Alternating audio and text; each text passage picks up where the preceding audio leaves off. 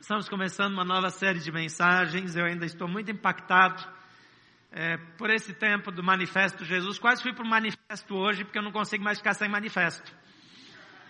Mas nós vamos continuar olhando para Jesus.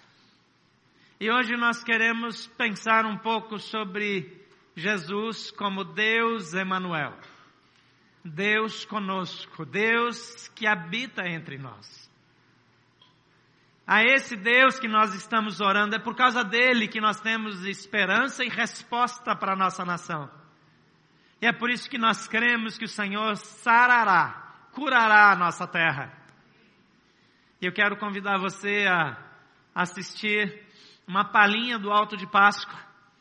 E nós vamos ter durante essa série a participação dominical dos nossos voluntários do Alto de Páscoa em cenas da vida de Jesus. E hoje eu gostaria que você acompanhasse e fosse abençoado por essa cena de Jesus, Emmanuel, Deus conosco, Deus que habita entre nós.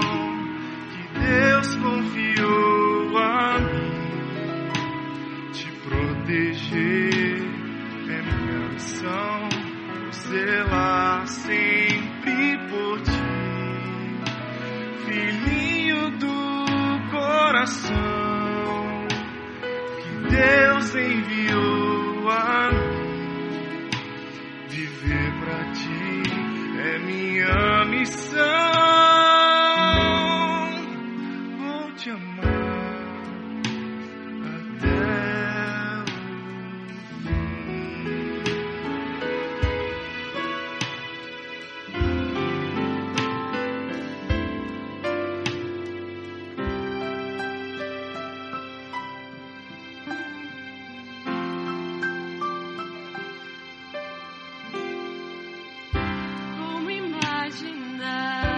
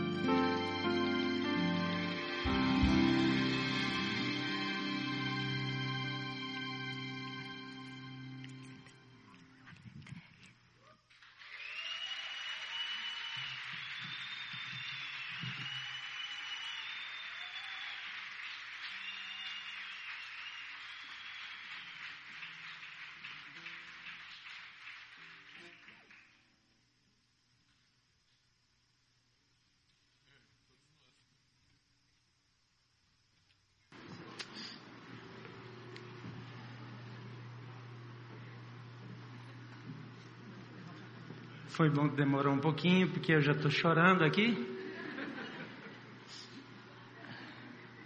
Vou precisar de socorro aqui, porque a minha água derramou. Emanuel, Deus conosco. Deus vem a esse mundo e ele se torna como um de nós. Ele escolhe estar entre nós. Na série Manifesto, nós olhamos para Jesus e descobrimos facetas parcialmente encobertas ou reações que nós deveríamos ter e que eventualmente não tínhamos, ou ainda circunstâncias difíceis onde nós deveríamos permitir que Jesus se manifestasse através da nossa vida, mas que de fato nem sempre é assim. Aprendemos a permitir que Ele venha e viva através da nossa vida, que Ele viva através de nós. E paramos para entender como nós podemos permitir que Jesus reparta a própria vida conosco. Porque Ele quer viver através de nós, mas quer que nós vivamos pela vida que Ele conquistou na cruz. E foi um tempo, para mim, pelo menos, muito especial. Mas agora queremos olhar para Jesus.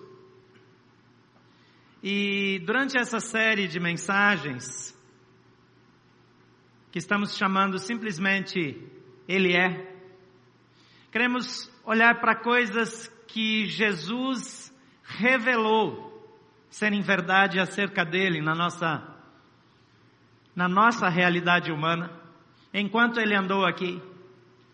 E a primeira é essa, ele é Emanuel.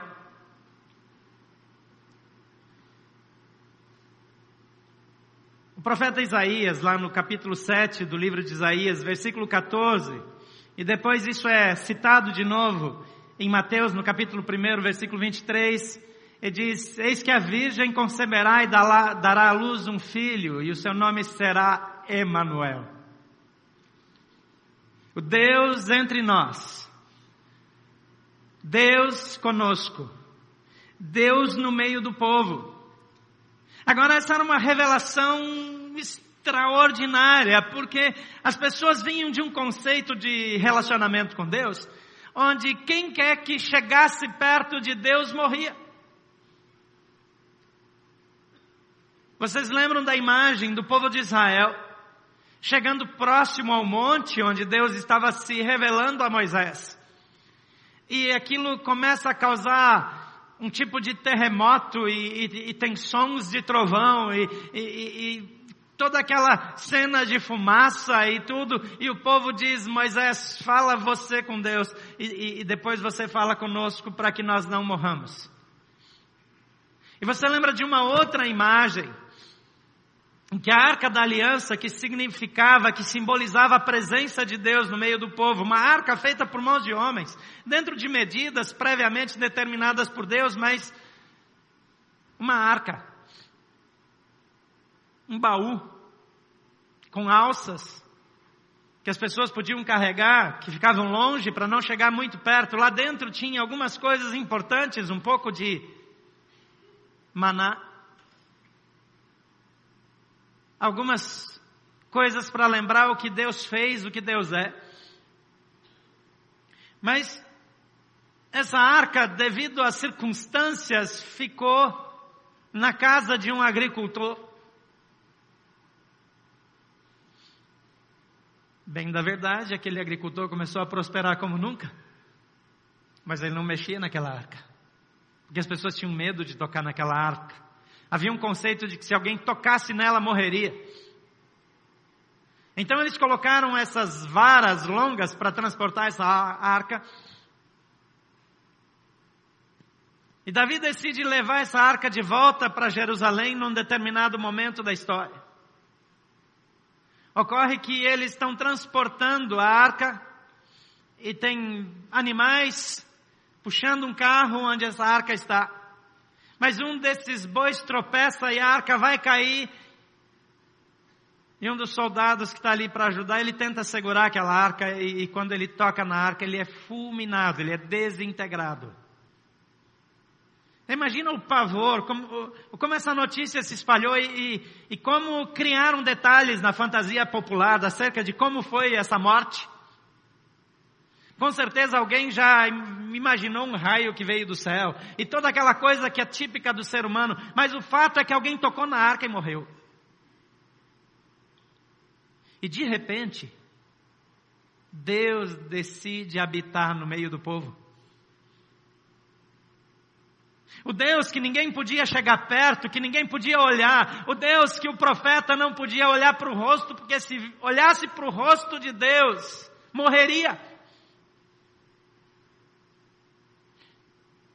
É um Deus que escolhe andar no meio do povo.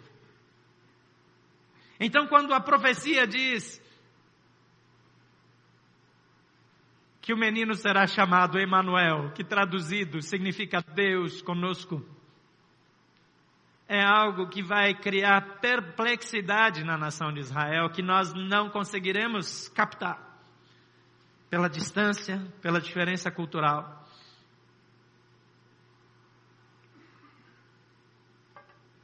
Isso era incompreensível para aquelas pessoas. Então o significado do Emanuel é ainda mais profundo do que nós podemos imaginar. Um Deus cuja presença por si só revela a nossa indignidade, cuja santidade se opõe tão brutalmente à nossa pecaminosidade que a simples presença dele nos desintegra. Resolve neutralizar-se, adaptar-se, reinventar-se, para se tornar um como eu e você, para andar no nosso meio. Um bebê que precisou que alguém lhe trocasse as fraldas. Um bebê que precisou que uma mãe, um ser humano, a alimentasse. Um bebê que regurgitou e que sujou a roupa da mãe com vômito, que é normal para um bebê. O Deus Todo-Poderoso, indescritível, se desintegra, se transforma num ser humano com limitações, para que a sua grande majestade e poder não nos desintegrasse. E para permitir que seres humanos como nós, miseráveis, pecadores, corruptos, fossem justificados e santificados e tivessem acesso ao Deus Criador, ao Pai, Então ele se manifesta como filho, para que eu e você tenhamos esperança tenhamos conexão, tenhamos relacionamento. Em 1 João, no capítulo 1, versículo 1 a 10, diz o que era desde o princípio, o que vimos com os nossos olhos, o que contemplamos e as nossas mãos apalparam, isso proclamamos a respeito da palavra da vida. Lembrem-se do Evangelho de João, também no capítulo 1 que diz: No princípio era o Verbo, ou no princípio era a palavra, e a palavra estava com Deus, e a palavra era Deus. E todas as coisas foram feitas por intermédio desse que é a palavra, e sem ele, sem Jesus, nada do que foi feito se fez. Agora aqui, na epístola, João está dizendo que era desde o princípio, o que ouvimos, o que vimos com nossos olhos, o que contemplamos e as nossas mãos apalparam, isso proclamamos a respeito da palavra da vida, do verbo da vida. A vida, o próprio Senhor Jesus se manifestou, nós a vimos e dela testemunhamos e proclamamos a vocês a vida eterna, que estava com o Pai e nos foi manifestada. Nós lhe proclamamos, nós lhes proclamamos o que vimos e ouvimos, para que vocês também tenham comunhão conosco. Nossa comunhão é com o Pai e com seu Filho Jesus Cristo. Escrevemos essas coisas para que a nossa alegria seja completa. Esta é a mensagem que dele ouvimos e transmitimos a vocês. Deus é luz e nele não há treva alguma. Se afirmamos que temos comunhão com ele, mas andamos nas trevas, mentimos e não praticamos a verdade. Se porém andamos na luz, como ele na luz está, temos comunhão uns com os outros e o sangue de Jesus, seu Filho, nos purifica de todo pecado. Se afirmamos que estamos sem pecado, enganamos-nos enganamos a nós mesmos. A verdade não está em nós. Se confessarmos os nossos pecados, Ele é fiel e justo para nos perdoar os nossos pecados e nos purificar de toda injustiça. Se afirmamos que não temos cometido pecado, fazemos de Deus um mentiroso e a Sua palavra não está em nós.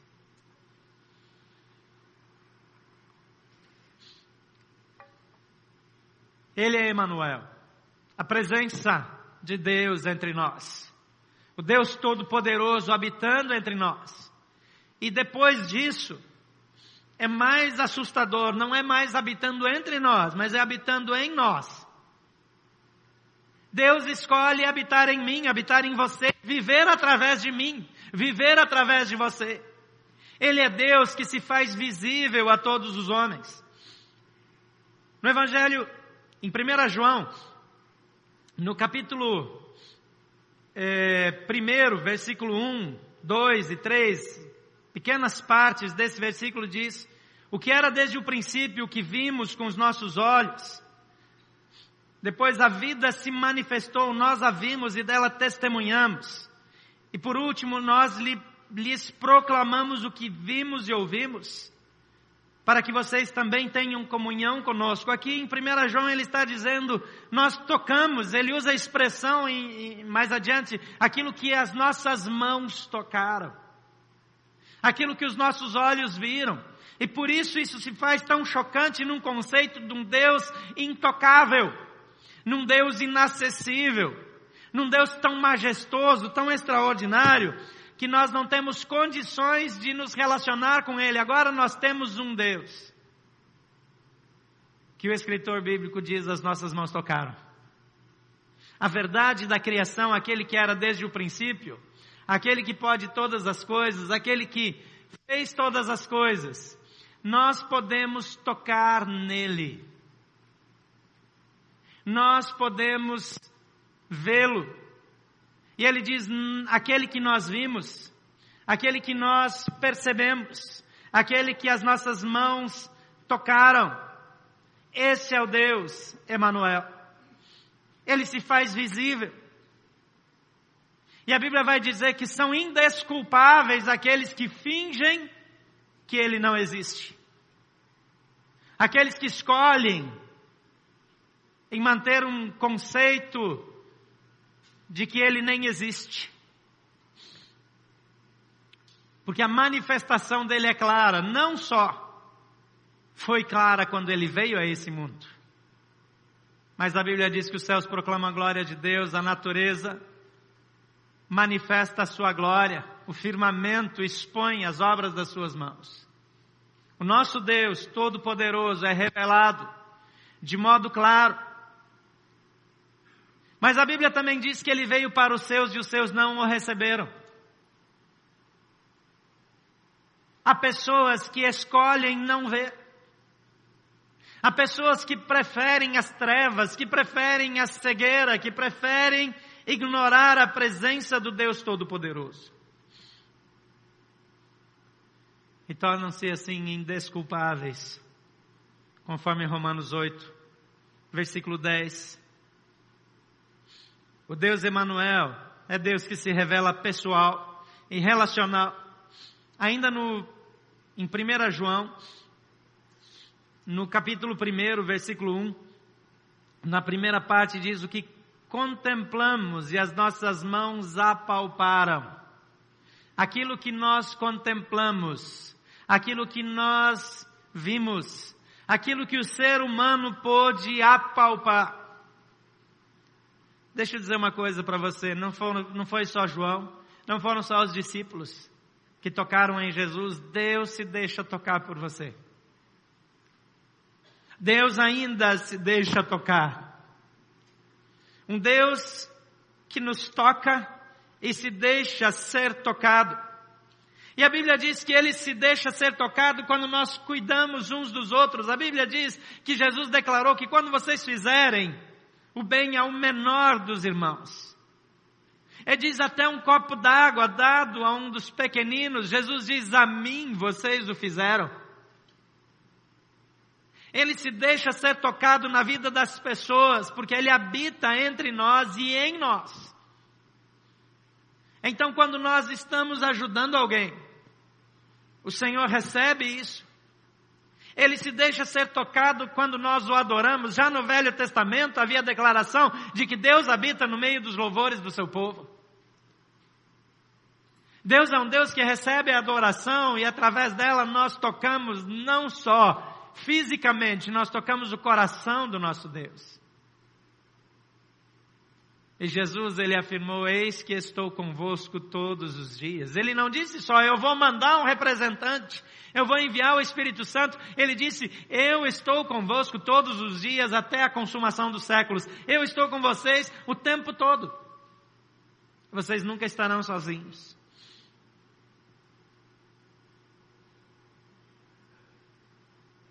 ele se deixa ser tocado. Quando nós partilhamos a nossa vida com Ele, e quando nós partilhamos da vida dele, quando nós recebemos a vida que Ele nos dá, quando nós estendemos a nossa vida como um instrumento da manifestação da presença de Deus, e quando nós recebemos a perfeita vida que vem de Deus. Quando nós permitimos que Ele viva através de nós, nós partilhamos a vida dele com outras pessoas, nós partilhamos o amor dele com outras pessoas, mas quando nós recebemos a vida dele, quando nós recebemos aquilo que ele conquistou, quando nós vivenciamos cada conquista da cruz do Calvário, nós também estamos tocando o nosso Deus.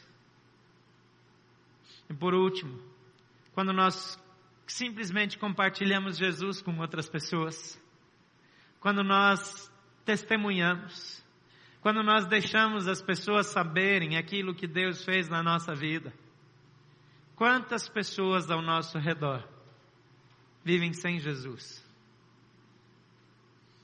Espiritualidade é algo da nossa era.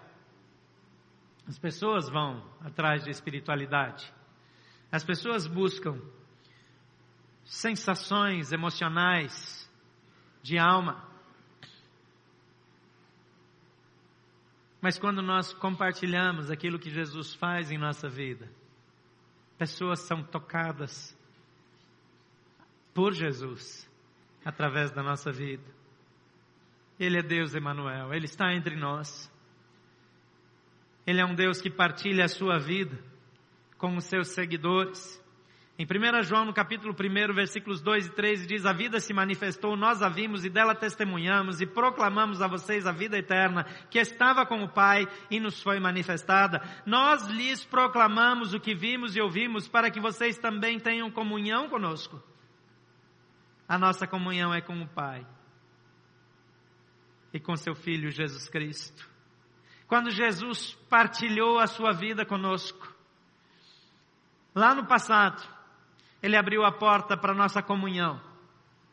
Mas ainda hoje, quando você chega, quando eu chego, nós representamos a presença de Jesus naquele lugar.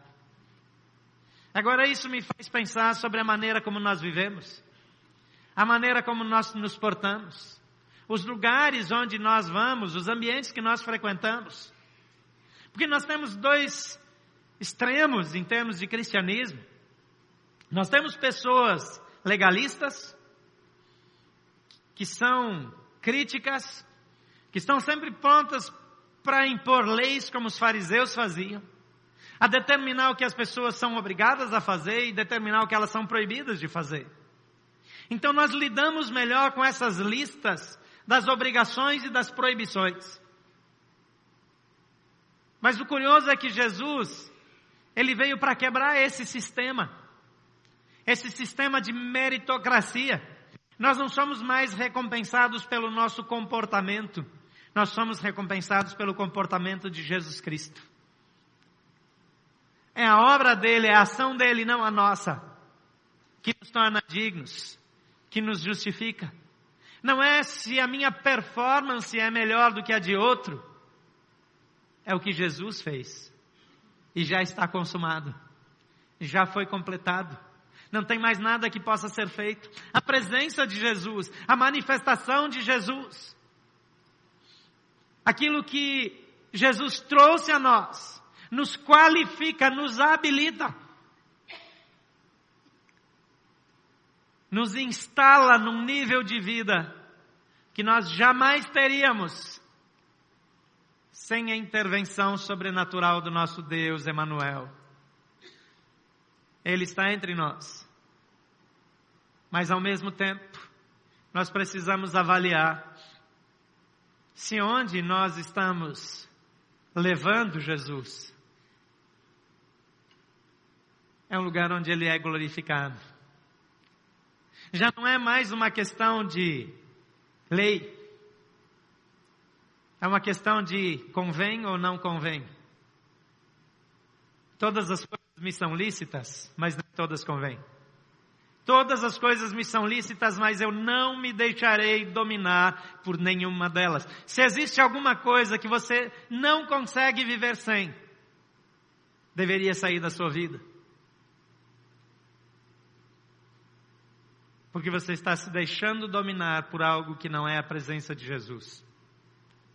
A única coisa insubstituível na minha vida é Jesus Cristo de Nazaré o Deus Emanuel, o Deus que habita entre nós.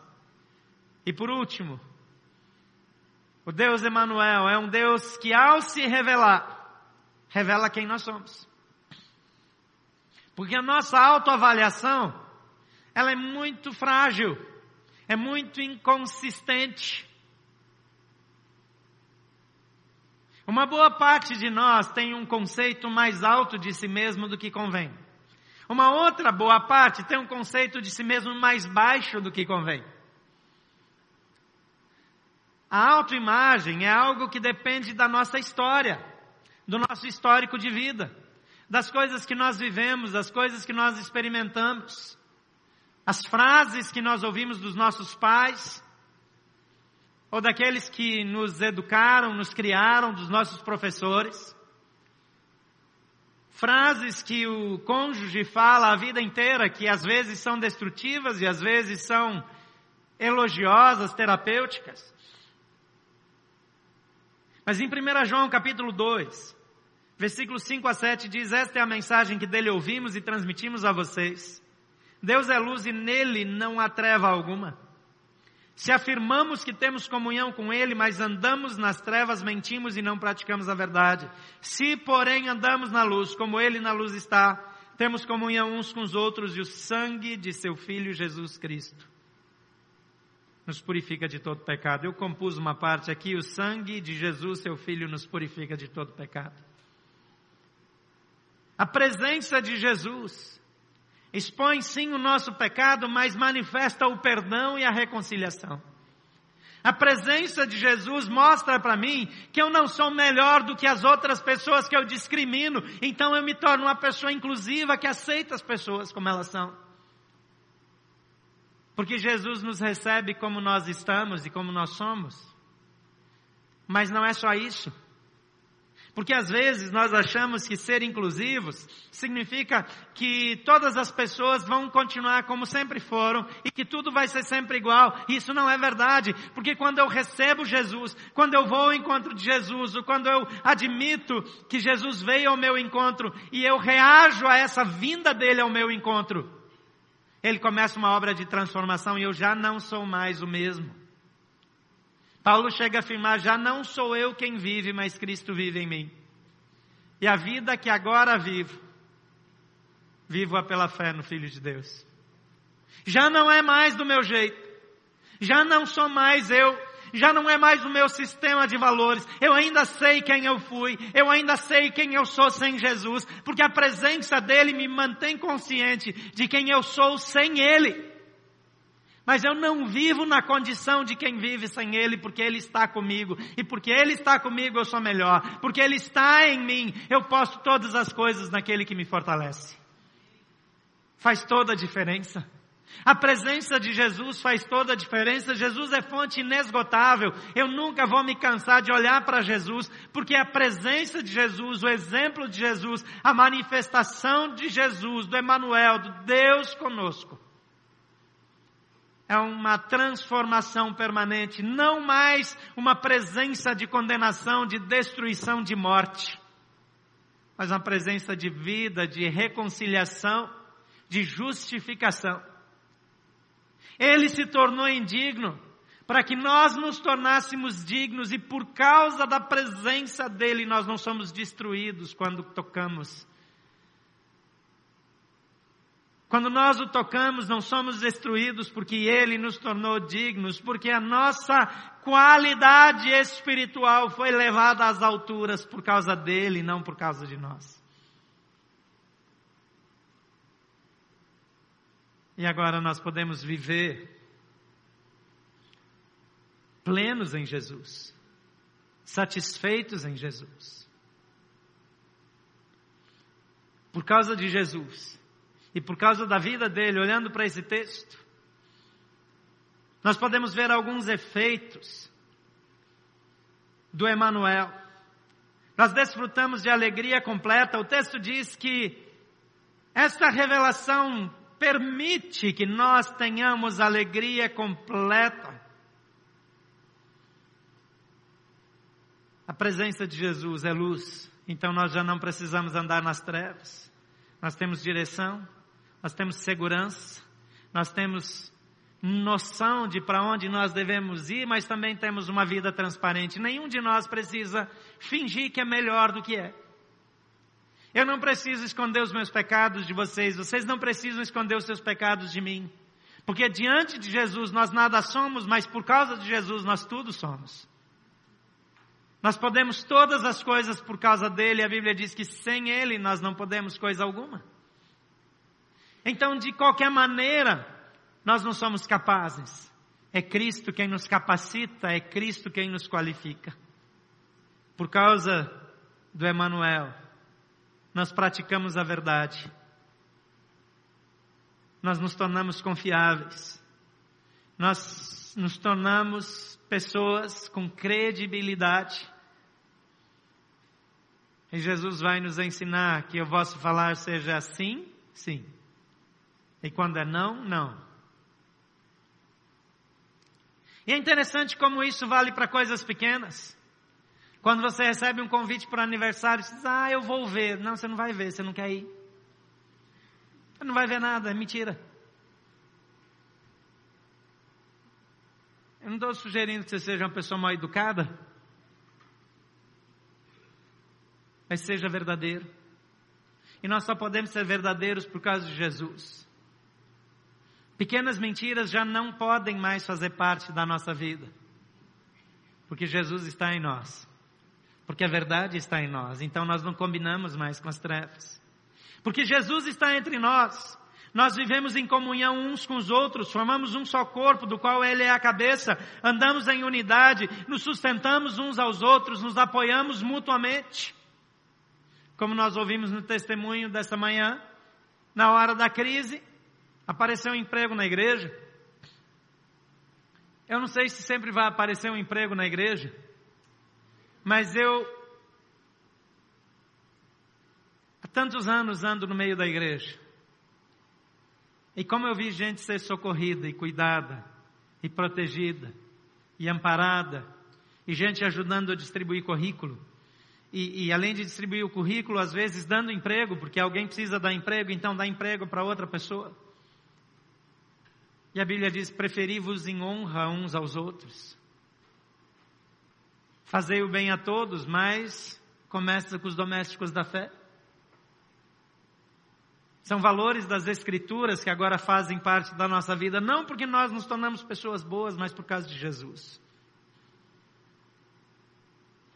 por causa da presença de Deus entre nós. Nós somos purificados dos nossos pecados e já não há mais condenação. O documento de dívida foi pregado na cruz, foi rasgado na cruz e não há mais condenação para quem está em Cristo Jesus. Porque Deus, Emanuel, é o Deus que habita entre nós. E por que Ele está entre nós? eu posso afirmar que Ele está aqui nessa manhã. Deus Emanuel. E porque Ele está aqui nessa manhã, todas as coisas são possíveis. Não existe absolutamente nada que Ele não possa fazer. Não existe dor que Ele não possa curar. Não há enfermidade maior do que Ele. Não há nada nem ninguém que possa se opor a Ele, porque Ele está aqui. Porque Ele está aqui nessa manhã e eu posso mudar. Naquelas coisas que eu não consigo mudar por mim mesmo. Porque Ele está entre nós. Porque Ele é entre nós. Eu posso superar qualquer crise. Eu posso orar pela transformação do Brasil e ver o Brasil mudando. Eu creio de todo o meu coração que a nossa nação será saneada por causa de Jesus Cristo. Porque Jesus está aqui e o seu casamento pode ser restaurado. Porque Emmanuel, Deus é conosco. Deus habita entre nós. A sua dívida pode ser paga porque Ele está entre nós, o seu filho pode ser restaurado. Porque Ele está aqui, eu posso todas as coisas naquele que me fortalece, inclusive superar todas as dificuldades. Eu quero orar por você nesse sentido. Por favor, feche seus olhos.